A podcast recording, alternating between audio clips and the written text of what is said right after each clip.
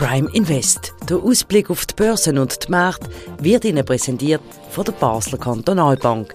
Ihre Bank von Basel für Basel.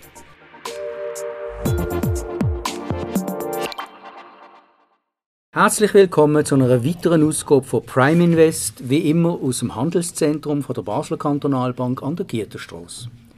Unser heutiger Gast, der Sandro Merino, ist Chief Investor Officer von der Basel Kantonalbank. Herzlich willkommen.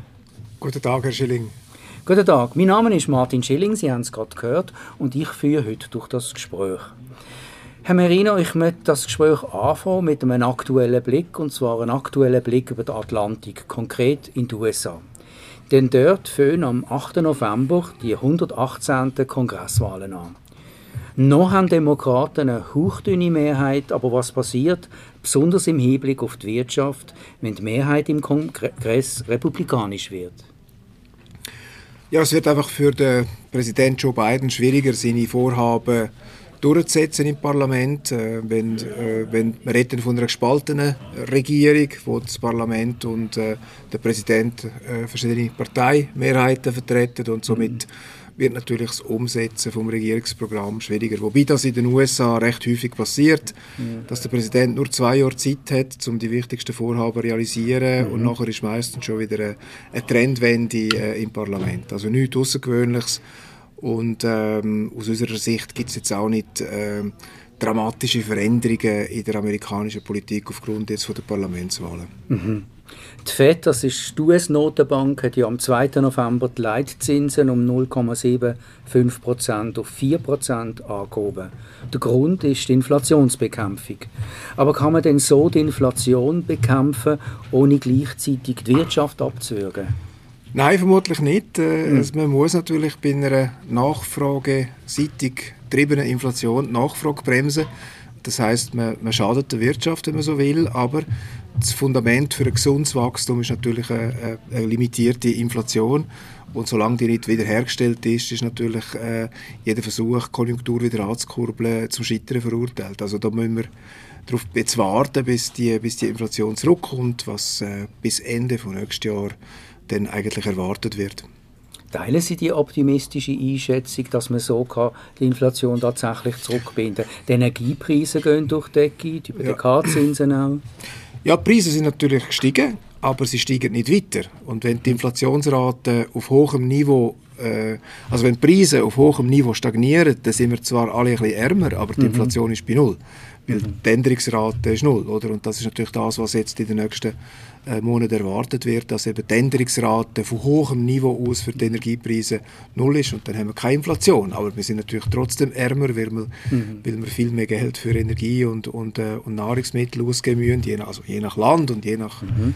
je nach Einkommensstruktur. Aber äh, grundsätzlich ist natürlich Inflation null. Heißt nicht, dass alles wieder gut ist, sondern mhm. nur, dass die Veränderungsphase abgeschlossen ist. Kehren wir zurück von den USA in die Schweiz. Die Aktienmärkte haben sich seit dem 10. Oktober ein bisschen erholt. Der SMI und der SPI haben heute ungefähr, also bis heute ungefähr 5% zugelegt. Worin sehen Sie Gründe für die Erholung? Ja, vermutlich einfach, weil Korrektur recht stark war. Also viele Investoren gefunden, so jetzt lange mit den schlechten Nachrichten und mit der Abwärtsbewegung. Die Aktien haben einfach wieder günstiger ausgesehen und es gibt natürlich mhm. sehr viele institutionelle Investoren wie Pensionskassen oder Versicherungen, die immer frisches Geld müssen, neu anlegen müssen. Mhm. Mhm. Dann wartet man ein bisschen, äh, bis die Abwärtsbewegung stoppt und wenn man das Gefühl hat, ja, jetzt ist eigentlich wieder ähm, kann man sich wieder trauen, wieder einzusteigen, dann wird wieder eingestiegen. Und das sind so die Tiefpunkte mhm. nach unten und dann gibt es halt da wieder mal Zwischen, Zwischenbewegung nach oben. Ob das jetzt das Ende ist von dem Bärenmarkt, ist natürlich offen, aber mhm. zumindest kann man ähm, hoffen oder glauben, dass wir so ein gewisses Tief jetzt erreicht haben in der Bewegung von der, von den Aktien nach unten. Mhm. Wir haben jetzt über Aktien geredet. In der NZZ vom Samstag hat man können nachlesen, dass BKB auch Dollar- und Frankenanleihen empfehlen. Also Obligationen zum Beispiel. Heißt das, dass Sparerinnen und Sparer nicht nur auf Aktien setzen, sondern eben auch zunehmend auf Obligationen? Ja, Obligationen sind natürlich immer ein, ein, zentraler Bestandteil von jeder Anlagestrategie, ob man jetzt viel Aktien und wenig Obligationen hat oder umgekehrt, aber auf jeden Fall sind Zinsanlagen immer äh, ein wichtiger Diversifikator. Mhm. Ähm, das heißt, man, man, man, verteilt das Vermögen auf verschiedene Anlageklassen. Das Jahr ist in dem Sinn sehr ein spezielles Jahr 2022, weil äh, fast einmalig das Phänomen passiert ist, dass gleichzeitig Aktien und Obligationen an Wert mhm. verloren haben, weil die Aktienkurse mhm. sind gesunken und ja. die Zinsen sind gestiegen. Aber grundsätzlich sind natürlich Zinsanlagen immer attraktiv und mit dem veränderten Zinsumfeld, nach der Zinswende, die wir gerade durchlaufen, erwartet man eigentlich, dass Zinsanlagen wieder auch für konservativere Anleger wieder interessanter werden. Mhm. Die wir den Blick wieder ein bisschen öffnen und gehen auf die internationale Lage ein. Die scheint sich ja ein bisschen zu entspannen. Der Krieg in der Ukraine hat sich verlangsamt und die Rhetorik zwischen den USA und China scheint sich auch ein bisschen beruhigt zu haben. Sehen Sie im Moment die Möglichkeit zur Entschärfung von einer weiten politischen Krise oder ist das für Sie eher ein Atemholen, bevor die nächste Konfliktphase anfängt?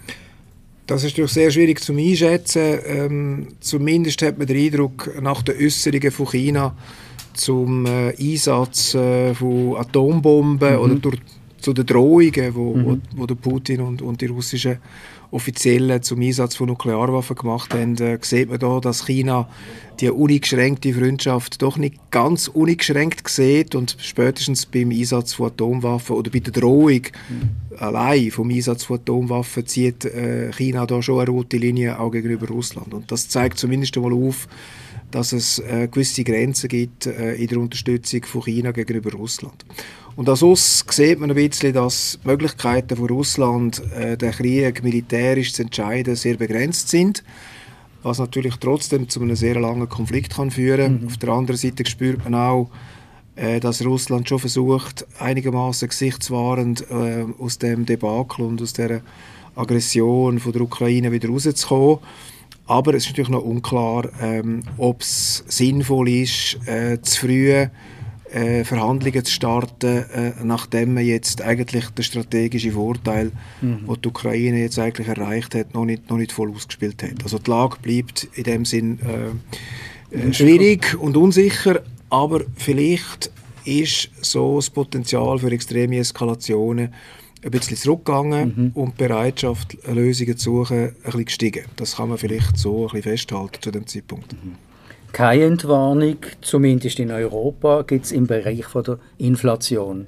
In der Eurozone liegt jetzt also die Inflation bei 10,7 Prozent. Das bedeutet einen Anstieg um 0,7 Prozent gegenüber dem Vormonat. Es gibt Stimmen, die von Deutschland eine Rezession voraussagen, vor allem für die kommenden Monate im Winter.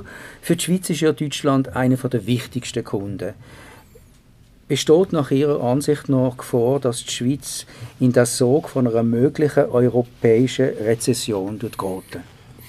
Ja, das ist äh, ziemlich wahrscheinlich, dass auch die Schweizer Wirtschaft in den nächsten Quartalen Abschwächung äh, wird sehen. Das sieht man äh, in gewissen Bereichen schon jetzt ein bisschen. Äh, Ob es denn wirklich eine Rezession mit negativem Wirtschaftswachstum über mehrere Quartale gibt, äh, ist nicht gesagt, das ist nicht sicher.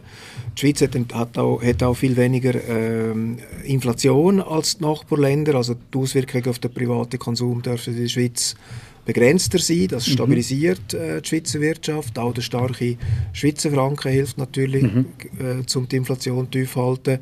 Aber äh, das Wirtschaftsumfeld dürfte sich in der Eurozone doch noch signifikant eintrüben über, über den Winter. Also da erwartet man schon, dass äh, Großbritannien ziemlich sicher mhm. äh, in der Rezession fällt, vielleicht jetzt schon drin ist, dass Deutschland in eine Rezession könnte kommen und dass auch andere Länder in der Eurozone moderat negatives Wachstum werden haben. Also das ist zu, zu erwarten. Mhm. Herr Merino, Sie haben es gerade gesagt, obwohl die Schweiz im internationalen Vergleich mit einer Inflation von 3% gut oder sehr gut dasteht, wird doch erwartet, dass die Schweizerische Nationalbank im Dezember einen weiteren Zinsschritt nach oben wird beschließen. Im Augenblick stehen die Leitzinsen bei 0,5% Erwarten Sie so einen Zinsschritt von der Schweizerischen Nationalbank? Wie hoch wird er vermutlich ausfallen und welche Wirkung erhofft man sich damit?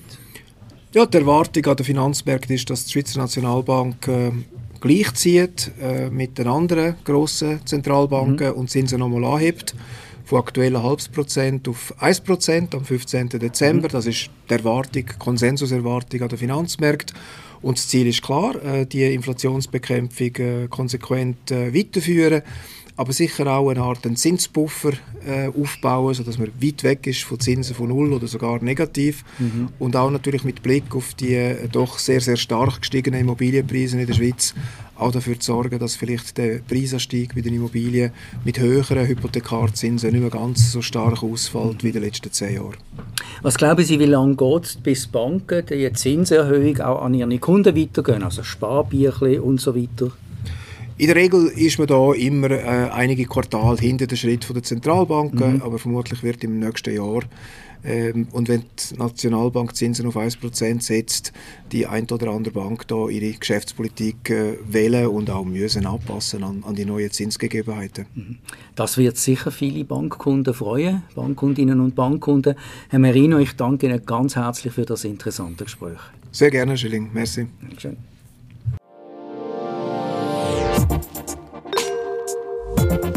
Prime Invest. Der Ausblick auf die Börsen und die Märkte wird Ihnen präsentiert von der Basler Kantonalbank. Ihre Bank von Basel für Basel.